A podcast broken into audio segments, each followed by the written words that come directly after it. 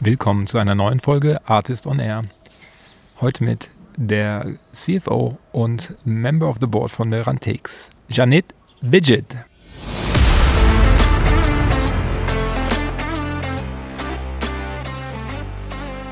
Ich bin super happy, sind wir Industrieagnostik, weil einfach durch die verschiedenen Innovationen, die im KI-Bereich voranschreiten, äh, in super vielen äh, Industrien Sachen gelöst werden können, die bislang nicht gelöst werden könnt, konnten ähm, oder einfach Sachen geschafft werden können, die bislang einfach als solches nicht realisierbar waren.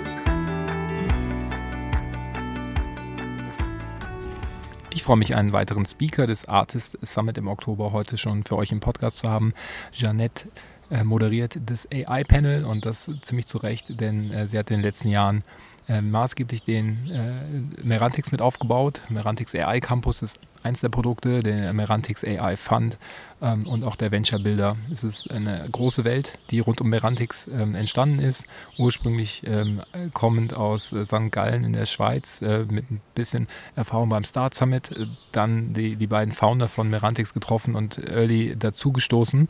Ähm, er hat sie zusammen ähm, jetzt inzwischen mit dem Team dann einen riesen Laden aufgebaut, was Merantix alles macht ähm, in welche Portfolio-Companies Merantix mit dem Fund investiert hat, ähm, warum sie jetzt einen AI-Campus dazu machen, warum sie auch in, ähm, in Education reingehen. Darüber sprechen wir. Ähm, super viele spannende Insights, ähm, eine sicherlich relevante Perspektive auf AI da Janet einfach alles sieht gerade, was so, was so passiert und sie auch vom Investmentfokus äh, da industrieagnostisch sind. Ähm, ja, da habe ich äh, ein paar spannende Sachen gelernt. Ich hoffe, ihr auch in den nächsten 45 Minuten mit Janet Witschit und mit mir, Matthias Ernst. Viel Spaß.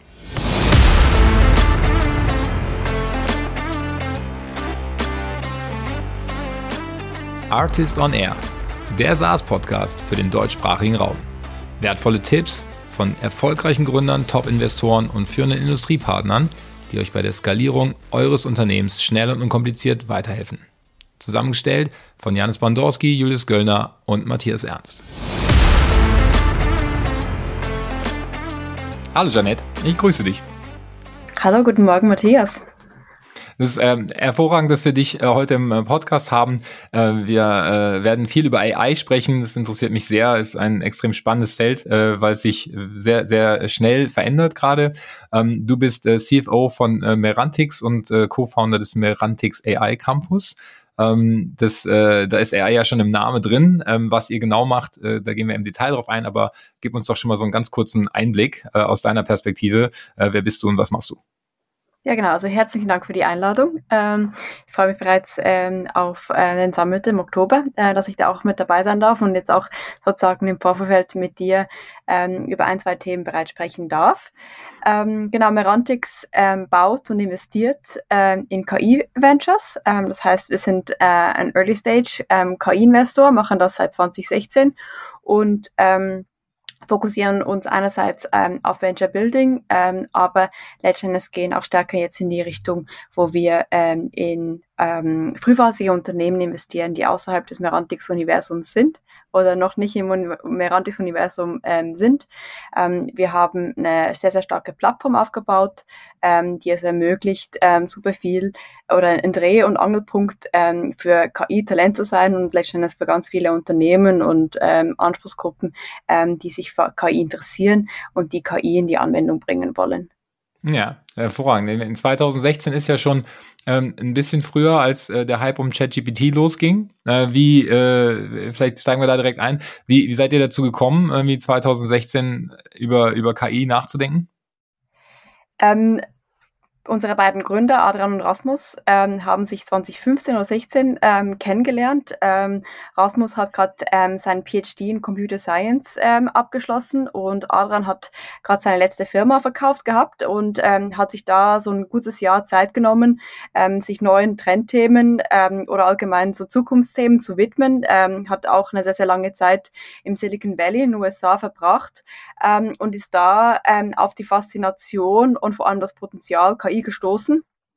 Und in Zürich haben sich dann die beiden äh, letztendlich mit den gleichen Werten und, und den gleichen Überzeugungen wieder getroffen und so ist Merantix ähm, entstanden, wo sie sich dann auch sehr super viel Zeit genommen haben, einfach sehr, sehr viele Anwendungsfälle ähm, anzuschauen Ähm, und ähm, so hat sich die, also dass die Company immer weiterentwickelt. Ich bin dann 2018, also zwei Jahre später, in Berlin äh, mittlerweile dazugestoßen, äh, wo wir so 20 Leute waren, ähm, wo wir die ersten Projekte bereits gestartet haben und äh, da hat auch meine, meine Reise innerhalb von Merantix äh, ihren Lauf genommen. Ja, hervorragend. Okay, und, äh, dann, dann gehen wir da gleich mal drauf ein, was äh, der, der, der Merantix Campus ist, was du mit, äh, mit Company Building meinst und so weiter. Aber wir haben jetzt schon gehört, die, die beiden äh, Gründer, zu denen du nicht direkt dazugehörtest, in 2016, äh, haben sich in, in, Zürich getroffen. Du warst in der Zeit, glaube ich, in St. Gallen, ähm, hast da noch studiert, also bist da quasi direkt aus St. Gallen dann zu Merantix hinzugestoßen. Ähm, bevor du deine AI-Reise dann gestartet hast, hast du in St. Gallen auch noch den, den Start Summit mit organisiert. Ähm, äh, das ist ja so ein, finde ich ja, finde ich ja als ähm, Event-Organisator äh, ganz spannend. Wir haben ja auch ein Summit ähm, und wie du gesagt hast, wirst du da ja auch das AI-Panel moderieren, äh, worauf ich mich schon sehr freue. Ähm, aber äh, erklär noch mal ganz kurz die, dieser Start Summit. Ähm, was hat dich motiviert, ähm, aus dem Studium in St. Gallen da so ein Event zu organisieren? Ja, ich bin ähm, auf, in der Schweiz auf dem Land aufgewachsen, ähm, also äh, fernab von Startups, fernab von irgendwelchen Konferenzen. Ähm, und das hat mich dann ähm, nach St. Gallen verschlagen und ähm, da habe ich äh, in meinem dritten Semester ähm, zufällig äh, bei einem Dinner ähm, zum ersten Mal vom Start Summit äh, gehört, wo ein Freund von mir erzählt hat, wie sie jetzt irgendwie gestern in Zürich waren und so einen großen Corporate ähm, einfach mal so überzeugt hätten, äh, ein bisschen Geld ähm, zu sponsern, äh, damit sie den Start Summit organisieren können. Und das hat mich so stark fasziniert, dass wir als junge Studenten oder damals noch als junge Studenten einfach so ein großes Unternehmen davon überzeugen konnten, ähm, also eine Unternehmertum- und Technologiekonferenz äh, zum Teil zu sponsoren, dass ich gesagt habe, okay, die machen so coole Sachen und die bewegen was, da will ich auch mit dabei sein. Da war es aber schon ein bisschen zu spät. Da habe ich mich erst als Fahrerin beworben. Also ich bin im ersten Jahr ähm, habe ich ähm, in einem großen BMW ganz viele äh, Speakers rumfahren dürfen, äh, unter anderem damals äh, 2015 oder 16 äh, Vantil Stalf, äh, den CEO von N26 und es hat mich weiterhin so fasziniert, einen Einblick in diese Welt zu haben, dass ich gedacht habe, okay, ich muss da im nächsten Jahr operativ dabei sein. Ähm, und da haben wir letzten Endes auch in dem Jahr die Konferenz umgezogen von äh, den Uniräumlichkeiten in die Konferenzräumlichkeiten der Stadt. Ähm, das sind die Olmerhallen, da finden ganz viele Herbstmessen und andere Industriekonferenzen statt. Und da so, so, so ein großes äh, Ding auf die Beine zu stellen, natürlich dann auch mit Inhalten zu füllen, ähm, dann auch kuratiert durch super viele spannende Leute, nicht nur aus der Schweiz, sondern aus ganz Europa.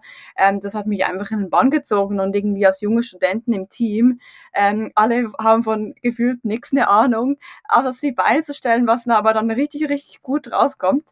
Ähm, ich glaube, das hat mir auch so gezeigt, dass ich im Unternehmertum meinen Platz habe, äh, worüber ich natürlich auch Adrian kennengelernt habe und was dann eigentlich so der erste Schritt in Richtung Merantix war. Hm.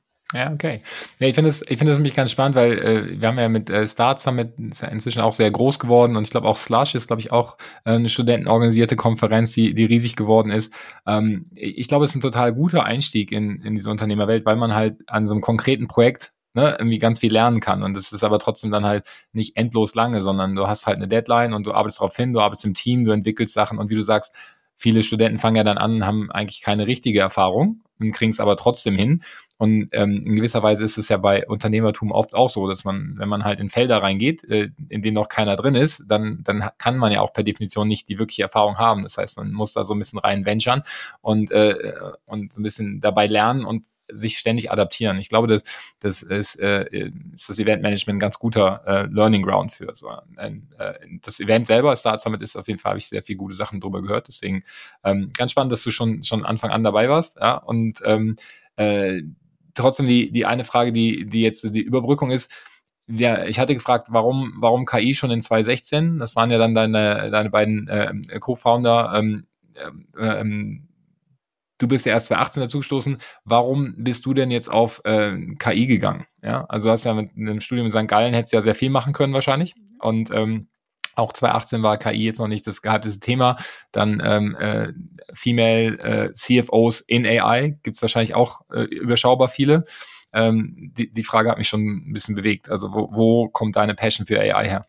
Mhm. Ich glaube, da gibt es äh, zwei verschiedene Antworten. Äh, es gibt äh, einerseits die Antwort, die ich dir erzählen kann, dass ich sozusagen damals schon wusste, wie groß KI war und dass ich irgendwie äh, nächtelang Papers gelesen habe. Ich glaube, in meinem Fall wäre das äh, wahrscheinlich nicht äh, hundertprozentig wahr und deshalb sage ich sozusagen jetzt auch, äh, was hundertprozentig wahr war. Ich glaube, äh, die Leute haben mich extrem inspiriert. Äh, natürlich arbeite ich gerne an Zukunftsthemen, an Innovationsthemen und letzten Endes dann auch in Verbindung mit Leuten, die das eben genau groß denken und ähm, die halt dann wirklich was Großes aufbauen wollen, einerseits unternehmerisch, aber auch Technologie bauen wollen, ähm, die tatsächlich halt äh, einen Impact und einen Unterschied macht. Ähm, und dieses Gefühl hatte ich beiden Leuten, ähm, da in der Detailtiefe wusste ich tatsächlich ähm, oder hatte ich in, zu dem Zeitpunkt äh, nicht das Wissen, was ich heute habe, ähm, sondern ich glaube, für mich war so People First. Ähm, und als ich denen zugehört habe, was deren Vision ist, hatte ich mir so catcht. Und letzten Endes, glaube ich, habe ich an den Tisch gebracht, dass ich ein extrem strukturierter Mensch äh, bin. Ich liebe das Detail. Ähm, und es braucht halt letzten Endes auch, oder es, es brauchte noch jemand, der genau diese strukturellen Sachen abdeckt. Und so haben wir uns, glaube ich, ganz, ganz gut gefunden. Einerseits die Vision, das Wissen über die Technologie, die starke Expertise ähm, und ich dann letzten Endes als erste Person, die sich genau diesen Strukturthemen, ähm, vielen Execution-Themen als solches angenommen hat. Und so hat sich das verschmilzt und ist alles weiter äh, gewachsen und hat sich weiterentwickelt. Mhm. Ja, stimmt. Du bist ja auch als Head of Ops und Finance eingestiegen. Also genau. ähm, inzwischen äh, CFO und Member of the Board, aber ähm, ursprünglich auch mal eine Ops-Rolle gehabt, um da die Strukturen äh, aufzubauen.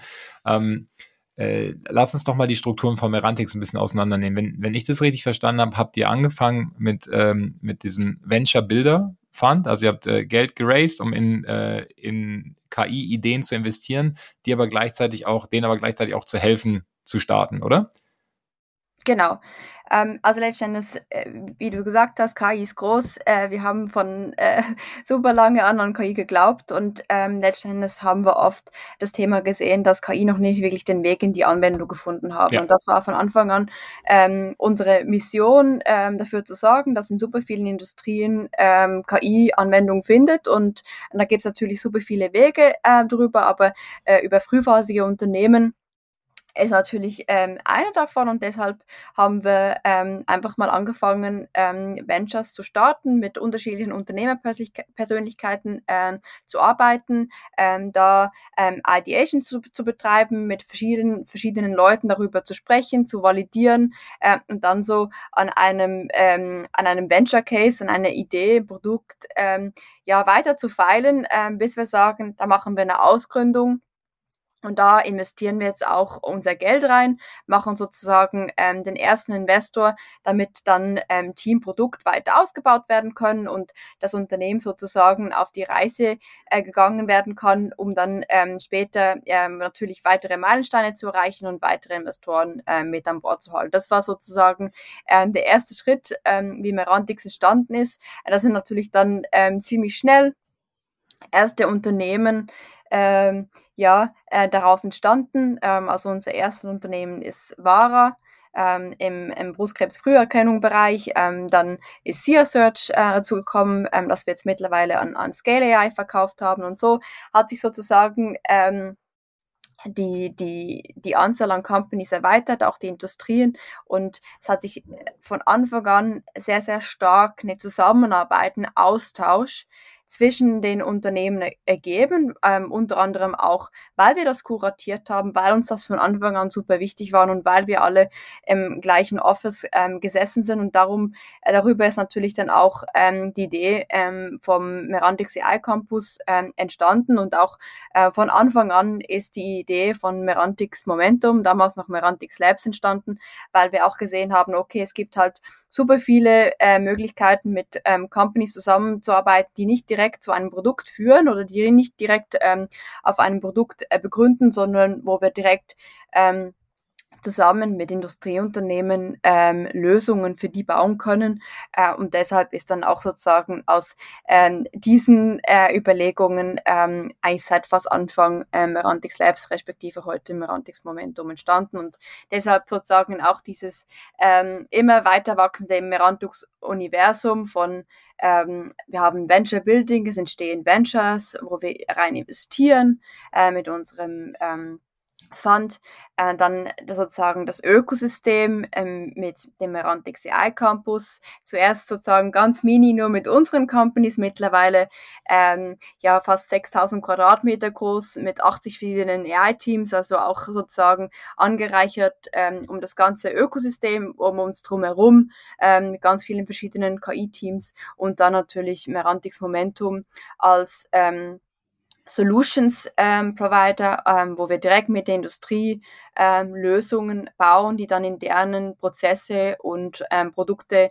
integriert werden und da sozusagen eine Kombination von ähm, investieren, ähm, das sehr, sehr stark ähm, kombiniert wird äh, mit äh, Venture Building DNA, äh, mit einer starken AI-Expertise und natürlich dann äh, über die Netzwerkeffekte, die vor allem dann auch auf dem AI-Campus kuratiert werden, so in Kürze. So in Kürze, ja, okay. Also es gibt den, es gibt den äh, das Merantix Venture Studios, das ist euer Company Builder, womit ihr angefangen habt. Es gibt den Merantix AI Fund, das ist ähm, der Fund, mit dem ihr dann investiert, inzwischen nicht nur in eure eigenen Firmen, sondern auch in andere, hattest du ganz am Anfang gesagt.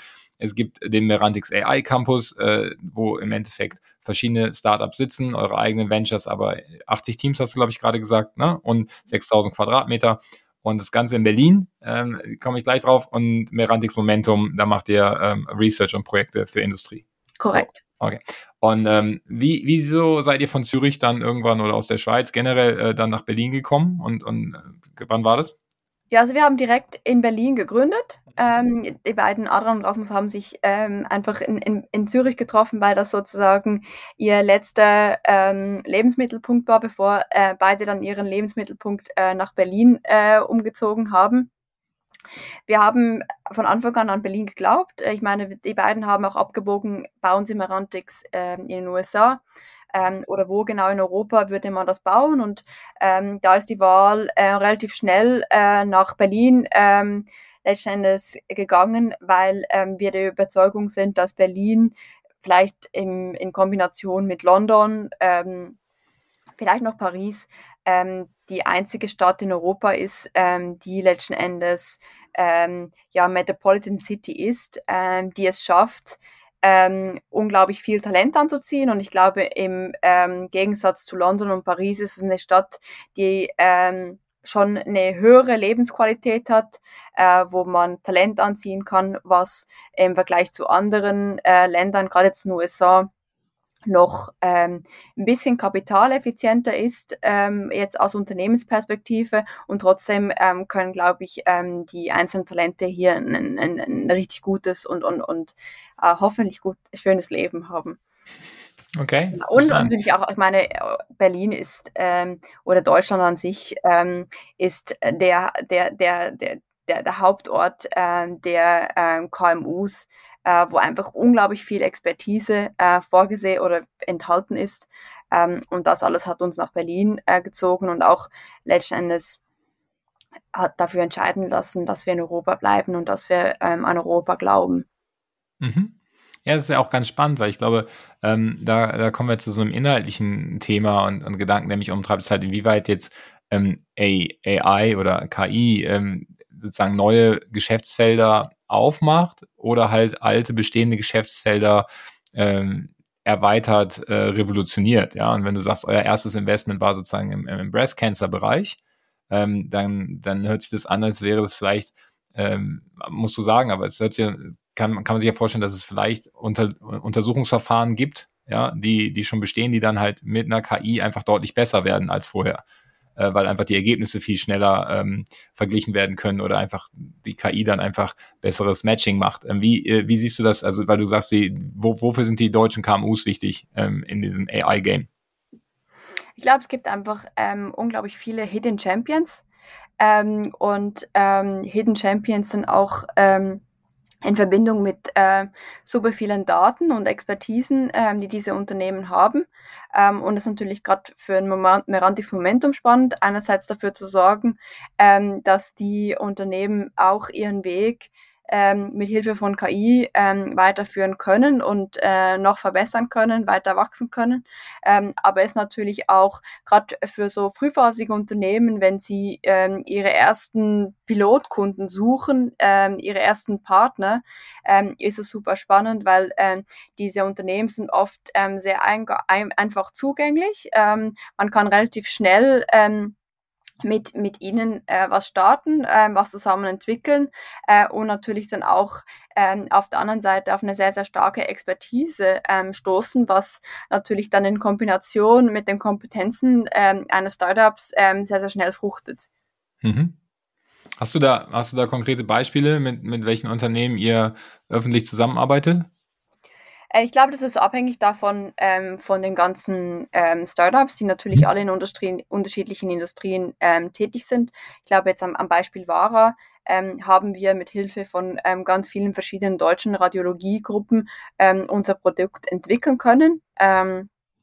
Das äh, wäre sonst nicht möglich gewesen, weil natürlich da extrem viele Mengen an Daten und hochqualitativen Daten ähm, als solches notwendig sind. Und ähm, da haben Sag wir. mal kurz, was Vara genau macht.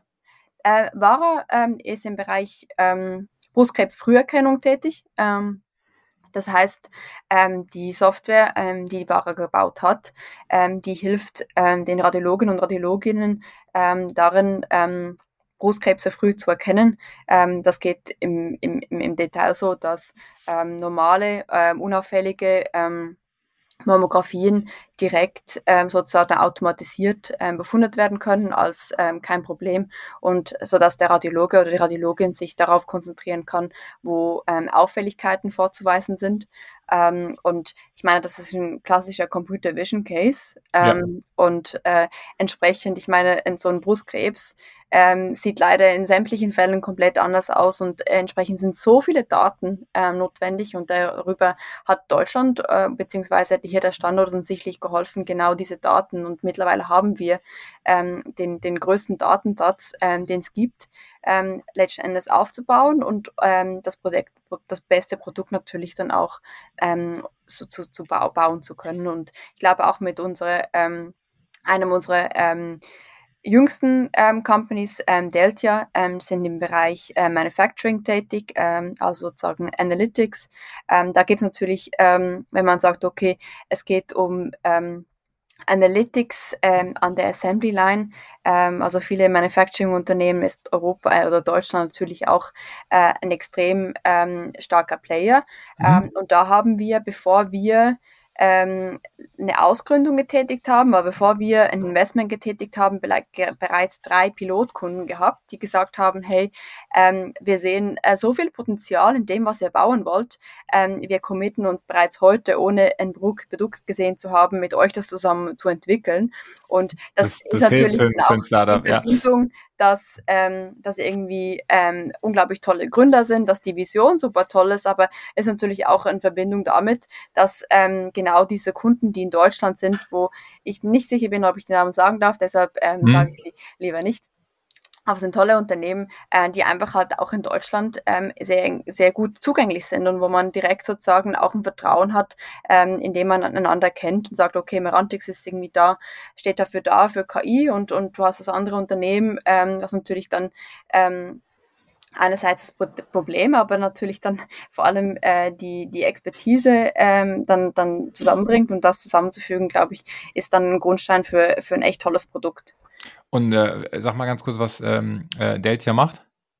Ähm, Deltia ist ähm, im Bereich Analytics ähm, tätig. Das heißt, ähm, du hast ähm, Assembly Lines, äh, wo mit sehr, sehr vielen manuellen Prozessen ähm, Sachen zusammengefügt werden und mit Hilfe von Kameras und Edge Computing ähm, kann dann letzten Endes ähm, können Abläufe analysiert werden und, und das optimiert. Dann, genau. Ja, okay. Verstanden. Ja, ich habe nur überlegt, weil ich hatte äh, neulich die, ähm, die, die Lena Weihrauch im Podcast äh, von äh, AIomatic oder IOmatic ähm, aus mhm. Hamburg, die mhm. sozusagen für Manufacturing Companies ähm, äh, Predictive Maintenance machen mit, mhm. einer, mit einer AI. Also sie, sie lesen sozusagen die Daten aus den Maschinen aus und mhm. wenn die Maschinen Temperatur, äh, Bewegung etc., Stromverbrauch, wenn das anfängt äh, zu schwanken oder komisch ist, dann, äh, dann geben sie Signale, damit du halt rechtzeitig Ersatzteile bestellst und so weiter. Das mhm. ist natürlich mhm. wiederum nochmal ein ganz anderer Case, aber auch wieder ein Case, der äh, so wie du es gerade beschrieben hast, irgendwie eine AI-Idee nimmt, aber mit den, ne, mit, ähm, vor allem mittelständischen Unternehmen, ähm, die halt eigentlich gar nichts mit Software zu tun haben, ja, denen im Endeffekt in ihrem Kernprodukt hilft, deutlich äh, effizienter äh, zu werden, Kosten zu sparen etc., wo dann auch einfach direkt eine, eine relativ äh, große Zahlungsbereitschaft ist. Ja, also was ja, was ja klar ist, wenn jemand hilft, 30.000 Euro zu sparen, dann ist er bereit, einen Großteil davon auch abzugeben. Ja, äh, wenn genau, man es ja. nachweisen kann. Ne? Ähm, Bei Delta ist es jetzt sozusagen ähm, weniger ein, ein, Thema der Wartung, sondern der Effizienzsteigerung. Effizienzsteigerung, ähm, ne? Also wenn die, wenn die Assembly Line, wenn die Assembly Line effizienter wird, kannst du auch ausrechnen, wie viel, wie viel Geld du sparst oder wie viel mehr Produkt du schaffst in derselben Zeit, etc. Ne? Und dann, dann hast du halt einen sehr konkreten Business Value und gegen den kannst du dann deine, dein, dein Software pricen. Das ist ja, äh, ja. Ja, ja ich meine, das ist halt äh, letztendlich, wenn du darüber nachdenkst, äh, ich bin ein, ein Gründer im, im AI-Bereich und wenn du einen ganz, ganz klaren ähm, Return of Investment oder on Investment ähm, dem potenziellen Kunden zeigen kannst, ähm, dann ist es natürlich ein extrem starker Hebel und ich glaube, das ist extrem auch wichtig, ähm, um da ähm, die Kunden gewinnen zu können, ähm, weil sie da sozusagen direkt ähm, einen, einen sehr, sehr großen ähm, Einfluss haben in dem, was sie produzieren und was deren Kostenstruktur ist ähm, und wie sie besser ähm, werden können. Wie viel, wie viele Companies habt ihr aktuell in eurem Portfolio? Wir haben zwölf Companies gebaut. Ähm, da ähm, sind auch eingeschlossen unsere hundertprozentigen Tochtergesellschaften mit dem Campus und Momentum. Ähm, aber unsere meisten Companies, wir haben jetzt mittlerweile drei Companies, wenn ich das gerade sozusagen ähm, aus dem Kopf raus ähm, direkt sage, im, im Healthcare-Bereich, ähm, mhm. dann im Bio, dann haben wir was im, im, im Fashion-Bereich, ähm, dann Analytics, ähm, slash Manufacturing, ähm, dann im ESG, Sustainable Finance-Bereich, Genau, wir sind jetzt auch gerade was im Legal-Bereich am Anschauen. Wir schauen uns was im Fintech-Bereich an. Wir würden ähm, auch super gerne äh, natürlich weitere Sachen im, im Healthcare-Pharma-Bereich starten. Wir finden Energy super spannend. Also ähm, da werden auf jeden Fall in den nächsten Monaten, noch Jahren hoffentlich noch ganz, ganz viele Companies dazu stoßen. Okay, jetzt erübrigt dann die nächste Frage. Ihr seid da also offensichtlich Industrie-agnostic, also ihr geht überall rein, wo es äh, spannend ist. Ähm, weiterhin immer Early Stage oder ähm, wie, wie früh ist die Phase? Ist es, also, ihr habt ja mit Pre, Pre, äh, Pre-Existence eigentlich angefangen, indem ihr es selber mitgebaut habt. Ähm, und dann hast du gesagt, ihr investiert aber auch in, in Firmen jetzt, die Early Stage sind, aber außerhalb von, von eurem Gründungsteam. Äh, mhm. Welche Phasen oder bis wie weit äh, würdet ihr da gehen? Ähm, aktuell machen wir ähm, Fokus wirklich auf frühphasige Investments, ähm, also Pre-Seed, Pre Seed, ähm, mhm. und kann mal sein ähm, Series A, aber wirklich ähm, sehr frühphasig, weil es natürlich einerseits ähm, dann auch einhergeht mit ähm, dem Volumen von unserem Fonds, ähm, wo sozusagen äh, Growth Investments ähm, natürlich nicht im Mandat drin sein sind aktuell, aber auf der anderen Seite es dann gar nicht Sinn macht, äh, mit dem relativ kleinen Volumen solche Investments zu tätigen. Ich glaube. Welches, äh, sagen wir das Volumen kurz für alle? Genau, also ähm, unser letzter Fonds ist, ist 30, ähm, ja. der neue wird dann so in Richtung 100 ähm, gehen, was natürlich dann im Vergleich, ähm, sage ich jetzt mal, immer noch relativ klein ist. Ähm, ich glaube, ja, sch schauen wir mal, wie sich das jetzt gerade entwickelt. Also äh, äh Fundraising in 2021 war auch einfacher als jetzt gerade, glaube ich, aber ähm, wobei jetzt ja vielleicht wieder spannend wird. Ähm, nee, äh, das wäre meine nächste Frage. Also der erste Fonds ist ja schon ein paar Jahre alt. Ähm, ihr seid, äh, seid schon aktiv dabei, den zweiten zu raisen oder wo steht der zweite Fund gerade? Wir sind in der Vorbereitung, genau. Ja. Okay. Mhm. Genau, das ist dann so ein Thema, äh, wo ich natürlich auf rechtlicher Seite äh, mehr wie was zu tun habe, ähm, aber das ist so ein Thema dann von den nächsten Monaten, genau. Ja. Nein, aber ist ja vielleicht für den einen oder anderen ähm, äh, potenziellen LP hier im Podcast interessant, ähm, wenn man in dem Bereich vielleicht gerade selber nicht viel arbeitet, aber dann einfach privat investiert sein will oder so. dann Auf jeden kann, Fall, kann genau. Okay. Und ähm, also zwölf, äh, zwölf Companies habt ihr. Ich habe auf der Webseite gesehen, drei sind im Stealth-Modus. Also ähm, da, da wird auch noch was Neues kommen bald, äh, ähm, äh, nehme ich an. Ähm, mit einem 30 Millionen Fund, das ist ja dann auch schon, sind ja auch schon eine ganze Menge Investments. Das heißt, die Ticketgröße sind dann wahrscheinlich ein, äh, ein paar hunderttausend Euro oder 100, 200.000 Euro sowas. Oder wie, wie stelle ich mir das vor? Ja, das unterscheidet sich ähm, natürlich, ähm, ob das ein Venture ist ähm, in unserem Venture Building äh, Programm oder dann letztendlich einfach ein externes Investment, äh, wo wir Co-Investments machen, äh, also was, wo wir keine Runde ähm, anführen, sondern sozusagen ähm, den AI-Layer äh, in einem bestimmten ähm, Deal-Konstrukt mitbilden. Ähm, beim Venture Building ähm, investieren wir immer standardmäßig eine Mio. Ähm, genau, und ähm, ja, das ist so. Okay. Ja, dann wird es ja auch wird's ja jetzt auch Zeit für den für den nächsten Fund. Da sind ja schon ja, genau. sind ja dann auch schon ein paar Millionen äh, allocated.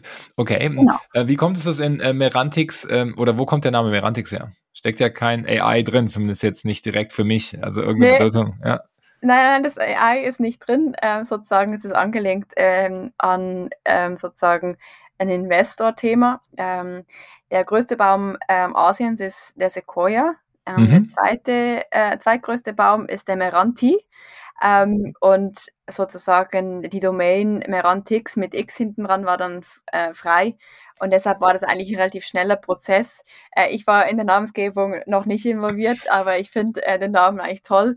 Ähm, und ich muss tatsächlich auch sagen, ich habe den Namen, ich wusste auch, glaube ich, erst so im zweiten Jahr, ähm, was er genau bedeutet. Und ähm, ich glaube, es ist eine ganz, ganz tolle ähm, Story. Ähm, wir haben immer noch versucht, einen Meranti-Baum nach Berlin zu kriegen. Ähm, der wächst vor allem in Indonesien. Ähm, natürlich sind das ein bisschen andere äh, Klimas in Indonesien als hier in Berlin und ähm, auf dem Campus hätten wir gerne so einen Baum, aber vielleicht äh, schaffen wir es irgendwann, so einen kleinen Meranti-Baum ähm, hier in Berlin äh, zu haben, um letztendlich auch physisch äh, den Meranti bzw. Ähm, Merantix äh, bei uns zu haben. Ja, super. Das, das ist eine gute Brand-Story, die, die gefällt mir. Und äh, das Ambitionslevel ähm, äh, Close, Close Follower von Sequoia zu werden, äh, ist ja auch nicht schlecht. Also da, da gibt es ja noch Luft nach oben wahrscheinlich. Ja, ja genau. Also ich glaube, da haben wir noch ähm, ein, zwei Sachen zu tun. Ähm, aber ich glaube, als Ambition ähm, ist das auf jeden Fall uns etwas, was äh, uns treibt. Ähm, und ähm, ja. Ja, ne, also das kann man sich, ich glaube, dann kann man sich auch gut merken. Beim, äh, gehen wir mal rüber zum Campus. Der, da habt ihr ja das AI jetzt reingeschrieben, Merantix AI Campus bist du ja dann auch äh, Co-Founder von, also den habt ihr gegründet, als du dann schon dabei warst. Ähm, in Berlin 80 Teams. Da äh, frage ich mich so ein bisschen, also du sagst, habt von Anfang an die, diesen Austausch zwischen den Startups unterstützt. Ähm, jetzt gibt es ja eine große Diskussion seit, seit Covid um Remote Only, Remote First, Hybrid-Modelle. Ne? Also, ähm, und ihr baut in der Zeit einen Campus äh, mit der Idee, dass die Leute physisch da sind und sich sogar über, äh, über Companies hinaus austauschen. Ähm, und sind ja KI typischerweise Software-Companies, ja, wo mhm. mein bisheriges Verständnis so aus der ganzen Diskussion Remote Work eigentlich immer das ist, dass gerade bei Entwicklern Remote immer noch ganz gut funktioniert, während andere ähm, Departments deutlich stärker wieder zurückkommen ins Office oder in so eine hybride Lösung, wo du zwei, drei Tage Office-Pflicht hast und auch alle zusammen sein sollen. Ähm, wie, wie läuft es bei euch oder was ist eure Perspektive auf äh, Remote Work? Mhm. Ja, also wir haben den Mietvertrag für den ähm, für den Campus ähm, im 2019 abgeschlossen, also noch vor der Pandemie und mhm. ähm, haben natürlich dann auch, weil ähm, wir die Fläche komplett für uns gestalten durften, also den kompletten Grundriss, ähm, angefangen mit der Planung und haben ähm, zwar Anfang 2020, also gerade als die Pandemie gestartet hat, haben wir eigentlich nochmal den ganzen Grundriss ähm, abgeändert, ähm, weil wir eben auch gesehen haben, dass ähm, sich die, die Zukunft der Arbeit ähm, ändern wird und haben ähm, sozusagen unseren Grundriss auf ein hybrides Modell ähm, eingestellt. Also letzten Endes sind unsere Flächen nicht so aufgebaut oder ähm, ist nicht das Ziel, dass jeder Mitarbeiter, jede Mitarbeiterin jeden Tag ins Büro kommt und sozusagen ihren oder seinen Desk hat, wo drauf steht ähm, äh, XY, da bist du zehn Tage und wenn die Person nicht da ist, darf äh, die Person das Jahr nicht anfassen, ähm, sondern es ist darauf aufgesetzt, ähm, dass ich mich dort auffinde, wo letzten Endes der entsprechende Task gerade am besten gemacht wird. Ähm, also du siehst jetzt gerade, ich bin auch gerade im Phonebus, äh, wir arbeiten oder wir telefonieren nicht an unserem Platz. Ähm, ich bewege mich äh, den ganzen Zeit, äh, die ganze Zeit auf dem Campus rum, je nachdem, was ich mache, mit wem ich mich treffe, ähm, etc. Und ähm, es ist auch komplett fein, äh, wenn bestimmte Entwickler oder Entwicklerinnen ähm, halt ein, zwei Tage die Woche von zu Hause arbeiten, weil sie halt einfach gerne im ähm, Programmiertunnel sein möchten. Ähm, also da sozusagen, dass man nicht hundertprozentig im Büro ist, dass man äh, von überall arbeiten kann, aber letztendlich auch ein Ort hat, wo man als Team zusammenkommt, um ähm, sich einerseits auszutauschen, ähm, sei es für äh, Teambuilding-Aktivitäten, äh, aber auch um natürlich ähm, die nächsten äh, Themen in, in, in, in der Company, in der Entwicklung als solch zu besprechen. Dafür ist der Campus ähm, konzeptioniert und natürlich um auch ähm, letzten Endes Leute zu treffen, die ähnliche Sachen machen und das muss ich jetzt nicht ähm, 40 Stunden die Woche machen. Ich meine, es gibt ja doch auch immer noch andere Sachen zu tun, aber da, dass, ich die Möglichkeit habe, hier einen Ort zu haben, wo, Leute mit ähnlichen Herausforderungen, mit ähnlichen Ideen, ähm, mit ähnlichen ähm, Art von Erfahrungen und, und, und Kompetenzbereichen zusammenkommen und sich austauschen, kollaborieren. Das ist so ähm, die Idee ähm, vom Campus. Und ich meine, wir ähm, haben bei uns ein oder zwei Companies, die ähm, Hybride sind. Bestimmte sind ähm, auch stark remote, aber die haben ebenfalls hier ein Zuhause auf dem AI Campus, weil sie sich trotzdem ähm, in regelmäßigen Abständen hier treffen für bestimmte äh, Meetings. Ähm, Leute, die trotzdem in, in, hier arbeiten wollen, dürfen das. Ähm, also ich glaube, es gibt kein jedes, jedes Unternehmen muss das rausfinden, äh, was fürs Unternehmen am besten passt. Ähm, wir glauben sehr, sehr stark an das hybride Modell, wo wahrscheinlich schon ähm, das Office gerade in der Frühphase ähm, ein bisschen ähm, mehr ähm, Achtung hat, als jetzt, wenn ich ein Unternehmen habe, was irgendwie 200, 300 Leute hat und wo ähm, die Prozesse etabliert sind und wo es äh, letzten Endes relativ klar ist, was die Aufgabe von, von, von, mhm. von der jeweiligen Person ist. Ja, ja, ich glaube nicht nur Frühphase Unternehmen ähm, äh, versus etablierte Prozesse in einem äh, Later Stage Unternehmen, sondern ich glaube auch, es kommt ein bisschen auf die ähm, auf die Phase in deiner eigenen beruflichen Karriere an, ja, weil einfach, ich glaube gerade wenn du direkt von der Uni kommst und noch nie irgendwo gearbeitet hast, ähm, ist es ja auch nochmal was anderes, ob du irgendwie fully remote anfängst oder in einem Büro, wo du von anderen Kollegen lernen kannst, was abschauen kannst und so weiter. Wenn du jetzt irgendwie schon 20 Jahre Berufserfahrung hast, dann hast du wahrscheinlich einen sehr klaren eigenen Rhythmus und weißt auch, was du kannst und was du nicht kannst, also deutlich besser zumindest und ähm, kannst es dann auch irgendwie, glaube ich, viel besser einschätzen, ob Remote für dich funktioniert oder nicht. Ja, und ich, ich sehe gerade auch bei, bei den jüngeren Kollegen, ähm, oder da würde ich dem, dem, dem Tarek Müller von About You zustimmen, der das gerade im OMR-Podcast gesagt hat, will ich jetzt nicht, nicht äh, ähm, 100 Prozent, äh, ich rezitiere das mal, aber ich glaube, gerade bei den jüngeren Kollegen, denke ich, ist es wichtig, dass man, dass man auch andere Leute sieht, von anderen Leuten lernt ähm, äh, und in so einen Rhythmus, in so einen Arbeitsrhythmus reinkommt. Ich glaube, das, das wäre für mich persönlich damals sehr schwierig gewesen, direkt nach der Uni so fully remote, fully selbstverantwortlich mit meiner Zeit. Ähm, umzugehen. Und am Ende ist das, glaube ich, jeder, jeder, jeder Mensch anders, aber man muss es halt irgendwie mal rausfinden. Deswegen ist, glaube ich, gut, wenn man beide Modelle mal gesehen hat. Die, wie groß ist ja, denn der Campus? Also welche, welche Kappa habt ihr, wenn, also an, an Leuten, die zeitgleich da sind und wie viele Leute sind quasi angemeldet? Also ja. theoretisch. Ähm, also wir haben jetzt gerade ein, ein weiteres Stockwerk hinzugefügt, beziehungsweise sind da gerade ähm, dabei, die Fläche zu beziehen. Ähm, es sind jetzt insgesamt so 6000 Quadratmeter. Ähm, das ist verteilt über drei Stockwerke und das sind insgesamt so um die ähm, 600 Arbeitsplätze, ähm, mhm. die theoretisch ähm, ja hier bezogen werden können. Ähm, genau, und insgesamt sind das ähm, über die ganzen Companies, die hier sind, äh, so um die 1000 ähm, ja, Residents, die wir haben, ähm, die natürlich nie alle gleichzeitig da sind, aber äh, gerade weil wir sagen, hey, wir glauben an das hybride Modell, ähm, sind das dann sozusagen oft Companies, die sagen, okay, ich habe irgendwie ein Büro mit, mit neun Arbeitsplätzen, aber ich habe halt irgendwie 20 Leute, ähm, weil ein Teil vielleicht sowieso nicht in Deutschland ist und ein Teil letztendlich halt eben dieses hybride ähm, Modell. Ja klar. Ähm, am, am, Ende ist es ja, ist es ja auch wieder ähnlich zu einem WeWork, ja, ähm, wo ja auch unterschiedliche Firmen drin sitzen und ähm, du halt deine Flex, Flexdesk oder auch Private Offices hast. Wie, wie managt ihr das denn? Ich frage deshalb, weil ich glaube, es ist für viele Unternehmen spannend. Also ob du jetzt einen Campus hast, irgendwie äh, mit 80 Firmen und, und 1000 Leuten oder ob du vielleicht eine Firma mit 1000 Leuten hast, die wird ja, wenn du so ein hybrides Modell hast und dein Office umbaust und dieses Konzept Office neu denkst, ist, sind es ja ganz ähnliche Fragen, die du dir stellen musst. Ne? Wie, wie manage ich das denn? Wie manage ich ähm, Meetingraumkapazitäten? Ne? Wer, wer setzt sich an welchen Platz morgens? Und äh, habt ihr da, habt ihr da eine Software, habt ihr irgendwie eine App oder so, wo, die, wo Leute sehen, was frei ist im Büro, auch bevor sie hinkommen oder wo sie sich irgendwie Kappa buchen können? Oder ist es einfach so ein Flow, der sich immer wieder ergibt von alleine?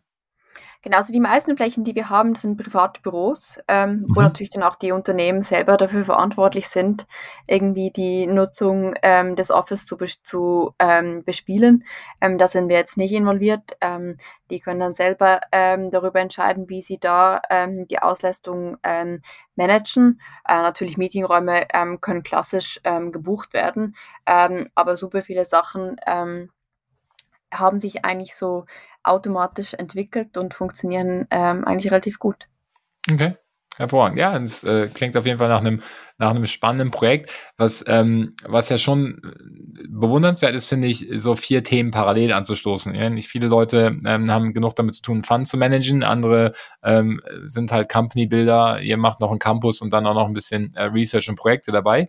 Ähm, wie schafft ihr das so, vier, vier unterschiedliche Themen? Und man muss ja dazu sagen, wenn man euch so ein bisschen kennt, ihr macht dazu noch ungefähr 1000 Events im Jahr gefühlt. Äh, ihr mhm. habt, einen, habt einen Newsletter, der ständig rausgeht, wo immer äh, auch neue Trends und Themen vorgestellt werden. Also da gibt es dann noch einen großen redaktionellen Anteil. Ja, also diese mhm. AI-Welt, die ihr bespielt, die ist schon sehr umfangreich. Ähm, wie, wie kriegt man diese ganzen Themen zusammengehalten? Mhm. Ähm, also letztendlich ähm, sind es ja zum Glück äh, nicht nur ähm, jetzt ähm, Adrian und Rasmus, Nicole und ich vom Management, sondern wir haben ein tolles Team. Und wie wir darüber nachdenken, neue Sachen anzustoßen, ist nicht, ähm, dass wir da letzten Endes ähm, das von, von Anfang bis Ende dann auch managen, sondern wir haben mittlerweile für den Campus äh, ein, ein eigenständiges Management ähm, etabliert. Momentum ist auch von einem eigenständigen Management ähm, geführt und wird dann auch ähm, von ähm, sozusagen da weiterentwickelt und, und, und wächst äh, durch dieses eigene Management weiter. Ähm, unser Fokus ist klar auf dem Investmentbereich, ähm, sodass wir sozusagen da alles unter einen ähm, Hut kriegen und natürlich auch die Sachen, ähm, da wo wir ähm, unsere volle Zeit äh, reinstecken, ähm, richtig gut äh, gemacht werden können. Und ich glaube, was ganz spannend ist, jetzt auch um, um den Bogen rüberzuschlagen, wieder zum, zum Erantic CI Campus, da machen wir eigentlich die, die meisten Events sind nicht von uns ähm, organisiert, sondern wir bilden die Plattform. Wir haben anfangs ähm, haben wir super viele Events gemacht, um einfach auch die Leute zu inspirieren. Ähm, mittlerweile ähm, haben wir das Konzept von einer autonomen Community, glaube ich, ganz gut äh, im, im, im Griff. Ähm, und wir ermutigen Leute, die auf dem Campus sind, ähm, selbst Events zu machen, damit sie auch ihre eigenen Inhalte äh, einbringen können. Aber damit wir natürlich auch dafür sorgen können, dass wir eine super diverse Ansammlung von Themen haben ähm, und auch nicht immer die gleichen Leute, die irgendwie Friends of Morantic sind und irgendwie an unsere Events kommen, ähm, sondern dass wir den anderen äh, Unternehmen, die hier ähm, stationiert sind und hier arbeiten und, und, und jetzt hier zu Hause haben, ähm, ebenfalls eine Plattform geben, wo sie super einfach dann eigene, ihre eigenen Events machen können. Also wir machen jetzt von Merantic selbst wir haben zwei Eventformate, ähm, die wir äh, in, im regelmäßigen Abstand machen. Ähm, der Rest sind alles Events, ähm, die von den Residents ähm, gesteuert wird. Und was auch ganz toll ist, wir haben mittlerweile Eventformate, die ähm, in Zusammenarbeit ähm, mit einer Reihe von, von Residents äh, passiert. Also es äh, ist ganz toll, wie sich dann neue Initiativen etablieren, wo dann äh, ein, zwei Companies zusammentun und, und irgendwie was dann auf die Beine stellen. Ja, ja, wir hatten ja auch im äh, April mit, mit euch zusammen ein äh, SaaS Meets AI ähm, genau, ähm, ja. Event bei euch auf dem Campus gemacht. Äh, dann haben wir mit, mit YPOC zusammen so einen Legal ähm, Workshop sozusagen gemacht, äh, dass wir, dass wir da mal reinschauen in diese ganze Regulierung von AI und ähm, das hat, das hat ja alles auch gut geklappt und äh, hat mir sehr viel Spaß gemacht. Insofern, ähm, ja, also ich bin da beeindruckt, wie viel ihr auf die Beine stellt und ähm, äh, wenn ich die jetzt richtig verstehe, ist die, äh, die Secret Source ist, dass ihr, dass ihr einfach viel dann abgebt und äh, autonom autonome Teams etabliert, die dann an die einzelnen Themenbereiche äh, weitertreiben. Ja, und äh, ihr euch dann um die große, große Strategie und Vision kümmert, was ja auch wahrscheinlich die, die beste Rolle ist. Lass mal ähm, zum Abschluss von dem Podcast noch ein bisschen auf die Zukunft blicken. Du hast jetzt äh, in verschiedene ähm, AI-Themen investiert, ähm, ihr habt die mit aufgebaut. Damit hast du einen relativ breiten Überblick über äh, das, was gerade in, in AI passiert und funktioniert. Was glaubst du denn, was die, die starken Themen sind, die in den nächsten zwei Jahren im AI-Bereich wirklich äh, Impact haben werden? Genau, also bei Merantix fokussieren wir uns ähm, auf einen Application Layer. Man hatte immer wieder äh, die ganzen Diskussionen, ähm, über die verschiedenen ähm, Companies ähm, und Wertetreiber im, im KI-Ökosystem. Äh, wir fokussieren uns auf einen Application Layer, das heißt auf Unternehmen, ähm, die direkt ähm, Produkte ähm, beziehungsweise Probleme von entsprechenden ähm, Industry Verticals ähm, lösen. Und da würde ich jetzt auch letztendlich ähm, den Fokus ähm, drauf legen. Ich glaube, ähm, alles, was in Richtung ähm, Education und Lernen äh, finden wir super spannend, gerade weil man da mit Hilfe von KI ähm, Sachen extrem ähm, individualisieren ähm, kann und entsprechend ähm, das trotzdem ähm, äh, hoch skalieren kann. Ähm, dann finden wir natürlich alles ähm, super spannend im Bereich ähm, Healthcare. Ähm, ich meine, ähm, das gibt es natürlich nicht nur Vara, so, sondern wir haben ein, ein weiteres Unternehmen, das heißt Ovum, äh, wo wir im Bereich der Reproduktionsmedizin ist, wo man natürlich auch mit Hilfe von KI super viel ähm, machen kann. Einerseits natürlich auch ähm, Früherkennung, aber vor allem auch Individualisierung ähm, von, von, von Behandlungen, von Therapien, ähm, Sachen effektiver zu machen. Ähm, dann natürlich auch im Bereich Bio, ähm, da haben wir ähm, mit, mit, mit, mit Cambrium äh, ein erstes Unternehmen aufgebaut. Ähm, also da ähm, gerade im Bereich so ähm, Drug Discovery ähm, mehr zu machen, fänden wir super spannend. Ähm, ich glaube auch, ich habe Legal Tech schon gesagt. Ich meine, da ist natürlich äh, die große Diskussion, okay, ähm, was werden LLMs ähm, auf die Legal Tech-Industrie für eine Auswirkung haben? Ähm, da sind wir auch gerade super viele Sachen ähm, am Ausprobieren und ähm, ich glaube, ich wird sehr, sehr spannend, ähm, wie ähm, die ganze LLM-Thematik äh, diesen Bereich ähm, komplett ähm, verändern wird. Ähm, genau, das sind so die, die großen Sachen. Aber ich glaube, ähm, ich bin super happy, sind wir Industrieagnostik, ähm, weil einfach durch die verschiedenen ähm, Innovationen, die im KI-Bereich ähm, voranschreiten, äh, in super vielen äh, Industrien Sachen gelöst werden können, die bislang nicht gelöst werden können, konnten ähm, oder einfach Sachen geschafft werden können, die bislang einfach als solches nicht realisierbar äh, waren. Okay, äh, jetzt finde ich spannend, dass du das jetzt sagst, weil ich hatte jetzt das Gefühl, dass die Beispiele genannt hast, eher waren, dass Sachen, die bisher schon geschafft wurden, einfach deutlich besser geschafft werden können. Also entweder schneller, ähm, effizienter oder in einer anderen Qualität vielleicht, die bisher nicht erreicht war. Aber ähm, es gibt ja sozusagen Brust, Brustkrebsfrüherkennung gibt es ja jetzt schon. Ja, wenn mhm. ich jetzt halt die AI dazu nehme, dann, dann kriege ich halt, habe ich halt einen riesen Datenmodell dahinter und die, die Diagnostik wird halt einfach besser, zuverlässiger oder schneller. Ja? Ähm, aber dadurch entsteht ja erstmal nichts, nichts Neues, sondern ein, ein Prozess wird besser. Hm. Und bei ja, der also, Diagnostik von, von ähm, Delta ja auch ähnlich. Dadurch ist ja auch nichts ja. Neues entstanden, genau. Ja. Das ist natürlich die unmittelbare Folge, ähm, dass für einen bestimmten ähm, Kunde das, das besser geht. Ähm, aber ich glaube, es hat letztendlich zur Folge, dass ähm, man Zugang schafft, dass man, dass man Leuten, Kunden, Unternehmen ähm, Zugang zu etwas schafft, was bislang nicht möglich war. Ähm, wenn man zum Beispiel nimmt ähm, Ovum, Reprodu Reproduktionsmedizin, ähm, IVF, also künstliche Befruchtung, können sich ähm, aktuell äh, die meisten Leute nicht leisten, weil es einfach viel zu teuer ist und letztendlich sind auch da ähm, die Success Rates ähm, immer noch super tief. Also die Garantie, dass ich dann ähm, Nachwuchs erhalte, äh, ist natürlich nicht gegeben. Und da kann ich, äh, indem ich Sachen, die Sachen personalisiere, mhm. ähm, kann ich äh, und verbessere, kann ich ähm, einerseits ähm, eine, eine höhere Wahrscheinlichkeit haben, dass ich äh, Nachwuchs kriegen kann. Ich kann das viel schneller machen, ich kann das skalierfähiger machen, äh, was dann auch bedeutet, ich kann das irgendwann ähm, zum, zum günstigeren Preis anbieten, was letztendlich Leuten Zugang ähm, zur Thematik gibt, ähm, die vorhin nie darüber nachgedacht hätten, dass IVF äh, okay, auch eine ein, ja. ein Lösung für sie wäre. Voll, voll, äh, voll d'accord und ähm, für die Menschen ist es dann auch ein Riesenunterschied, weil das ist dann schwarz-weiß, vorher ging es nicht, jetzt geht's und das wird auch bei, bei Learning, hast du ja auch schon genannt, da, da bin ich komplett bei dir, ja, auch lange jetzt die ganze Entwicklung von äh, äh Sofa-Tutor und auch äh, Get ähm, äh, äh, Go Student äh, angeschaut, mhm. die ja teilweise echt hoch bewertet waren, jetzt, äh, glaube ich, echt nachdenken müssen, weil so die Nachhilfe ähm, mit, mit einer smarten Individualisierung natürlich super äh, effektiv werden kann. Ja, und du dann einfach auch, also meine Kids haben jetzt schon Apps, die ziemlich gut sind, aber die sind ähm, so nur so sehr, sehr teil äh, aber das wird sich sehr, sehr schnell, sehr stark ändern und dann kannst du einfach perfekt zugeschnittene Lernpläne für jedes einzelne Kind machen. Ne? Und ähm, das, äh, das ne, Nachhilfe ist auch nicht, auch nicht finanzierbar für viele Leute oder ne, und, und wenn es dann halt irgendwie in eine, in eine Software reinkriegst, kann das deutlich günstiger werden ähm, und verfügbar sein in, in ganz anderen Regionen, Ländern äh, etc.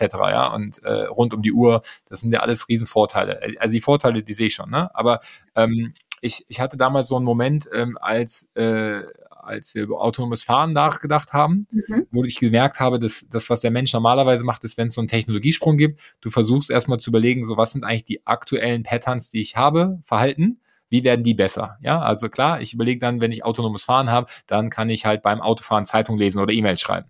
Ja, aber das ist immer noch der, ich gehe von A nach B. Bis dann irgendjemand gesagt hat, so autonomes Fahren wird die Innenstädte verändern, weil du eigentlich keine Parkplätze mehr brauchst, weil das Auto bringt dich irgendwo hin und während du in einem Meeting bist, kannst halt wegfahren. Alleine. Mhm und kommt dann einfach wieder, wenn es sich abholen muss. Und du musst halt keinen Parkplatz suchen. Das Auto braucht auch keinen Parkplatz, weil es kann außerhalb der Stadt parken. So, und das ist halt was, was ganz Neues. Ne? Das ist einfach ein ganz neues Verhalten, was bisher gar nicht möglich war. Ähm, und das sind, sind so die spannenden ähm, Themen, oder finde ich halt spannend, wo entsteht was ganz Neues, was noch gar nicht da war. Ähm, mhm. Und äh, davon habe ich bisher halt noch nicht so viele Beispiele gehört, deswegen frage ich da immer nach. Ich glaube, es wird auf jeden Fall kommen, aber ich glaube nicht, dass es jetzt ein Thema ist. Und klar, ich meine, autonome, autonomes Fahren hat weiteren Fortschritte gemacht. Ich glaube, es ist ein extrem komplexes Problem. Auch ähm, nicht da, ja. Mittlerweile ähm, auf der Autobahn ähm, geht es äh, in bestimmten Autos ganz gut. Ähm, ist natürlich auch die Frage, okay, was ist der, der, der Rechtsrahmen drumherum? Ähm, aber ich glaube, ähm, das wird sich weiter verändern. So wie du beschrieben hast, sehe ich das nicht in den nächsten zwei Jahren.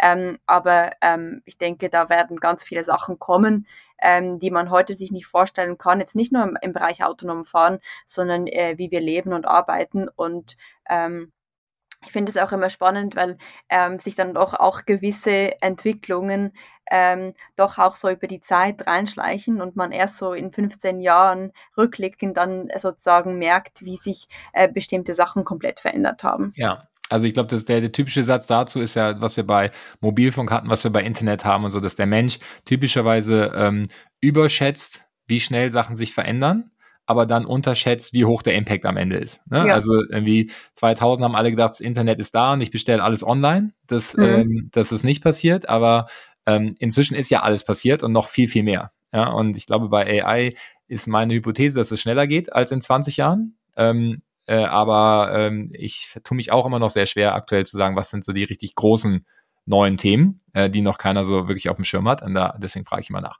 Hervorragend. Aber dann ähm, machen wir hier für die erste Session, kommen wir zu einem Ende und ähm, dann äh, freue ich mich, wenn wir eine zweite Runde machen nach dem Summit, ähm, wenn du die nächste, nächste, äh, äh, die nächsten zehn Portfolio-Companies dann äh, revealen kannst und erklären kannst. Ähm, mir hat es sehr viel Spaß gemacht.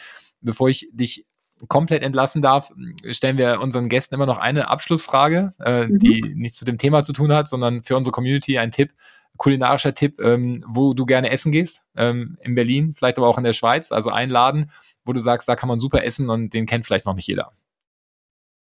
Mm, ich wohne äh, im Prenzlauer Berg. Ähm, da ist natürlich der, äh, den Hotspot für viele Restaurants. Ähm, eines meiner Lieblingsrestaurants, was ich jetzt gerade über den Sommer wiederentdeckt habe, ähm, ist ähm, die, das Humuscafé ähm, an der, es ist die, ist die Husemannstraße. Okay. Ja, mache ich ja. richtig gerne. Guter Hummuscafé. Ja. ja. Verlinken wir, äh, verlinken wir in der Show Notes auch immer auf unsere äh, Webseite zu finden, die gesamte äh, Restaurantübersicht aller unserer Podcast-Teilnehmer ah, sortiert nach gut. Städten, ähm, äh, falls ihr mal Bock habt. Janette, äh, super vielen Dank für die Zeit und ähm, wir sehen uns spätestens dann ähm, am 12. Oktober äh, beim AI-Panel und auf dem Event. Danke, Danke dir, Matthias. Ich freue mich auf den Oktober.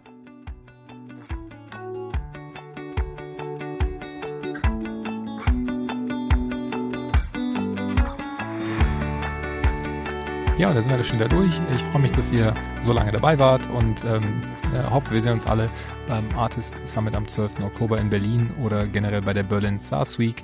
Ähm, in der ganzen Woche finden ja über 20 Partner-Events statt rund um das Thema B2B SaaS, äh, sowohl für, für Tech als auch für Sales als auch für Investment. Ähm, schaut euch äh, www.berlinsaasweek.com gerne an. Ähm, an, ansonsten ähm, sind wir fleißig dabei, das Event jetzt in äh, trockene Tücher zu kriegen. Die letzten ähm, äh, Details zu klären. Das Speaker-Lineup steht. Äh, ihr findet das gesamte Programm auf www.artist.net. Und äh, ja, ich glaube, wir können sagen, dass es wieder ein echt spannendes Event wird. Ähm, was an angemeldeten Firmen jetzt schon dabei ist, ist super. Die allerletzten Tickets ähm, gehen gerade weg äh, und ja, wird dann, wird dann wieder voll und schön. Wir sehen uns. Ich freue mich. Macht's gut.